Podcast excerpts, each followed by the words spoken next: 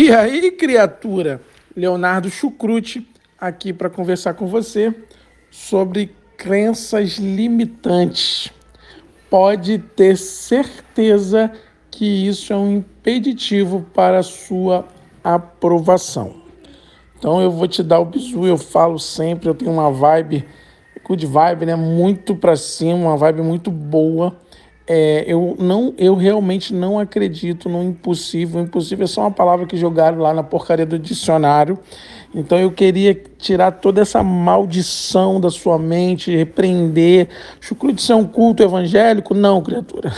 Chucrute não interessa o que é. Eu só quero que você acredite no que Chucrute está falando.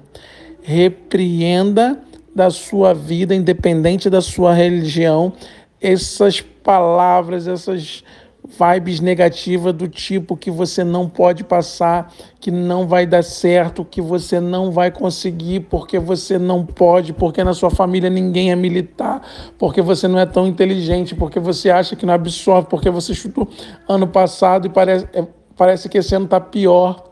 Para, criatura, para, para, pelo amor de Deus, para de ficar criando crenças limitantes, limitando o que você acredita, porque isso é um freio, isso faz você olhar para o ontem.